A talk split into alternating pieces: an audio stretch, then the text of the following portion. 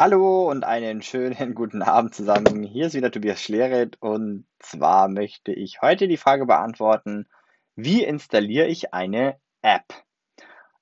Genau, also wie installiere ich eine Applikation auf meinem Smartphone, um genau zu sein?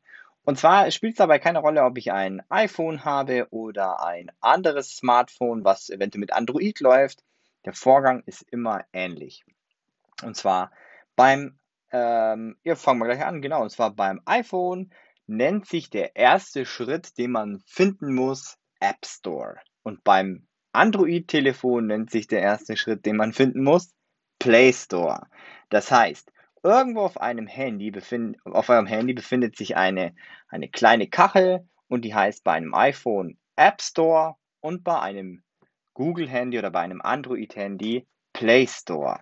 Genau, das ist praktisch eine App, über die alle weiteren Apps installiert werden können. Das ist praktisch wie ein, ja, ich nenne es jetzt mal wie eine Bibliothek, in der ich meine Apps suchen kann und dann von dort aus sie auf meinem Handy laden und installieren kann. Genau. Das heißt, wenn ihr den App Store oder den Google Play Store auf eurem Handy gefunden habt, dann gibt es meistens auch irgendwo eine Sucheingabe oder eine kleine Lupe, wo ihr drauf tippen könnt und eine Eingabe tätigen könnt.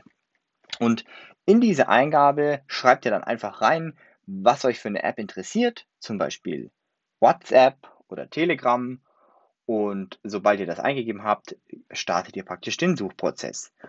Anschließend ploppen dann bei beiden Anbietern die gesuchte App auf im besten Fall.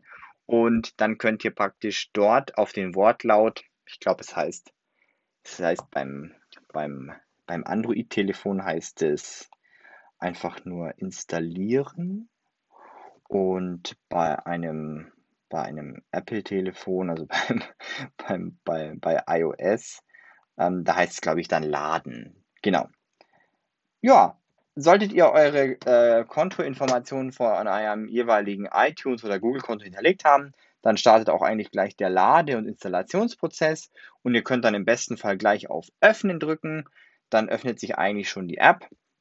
Ähm, wenn nicht, dann fragt ihr euch vielleicht noch nach eurem Passwort und dann startet das Ganze aber sofort nach der Eingabe.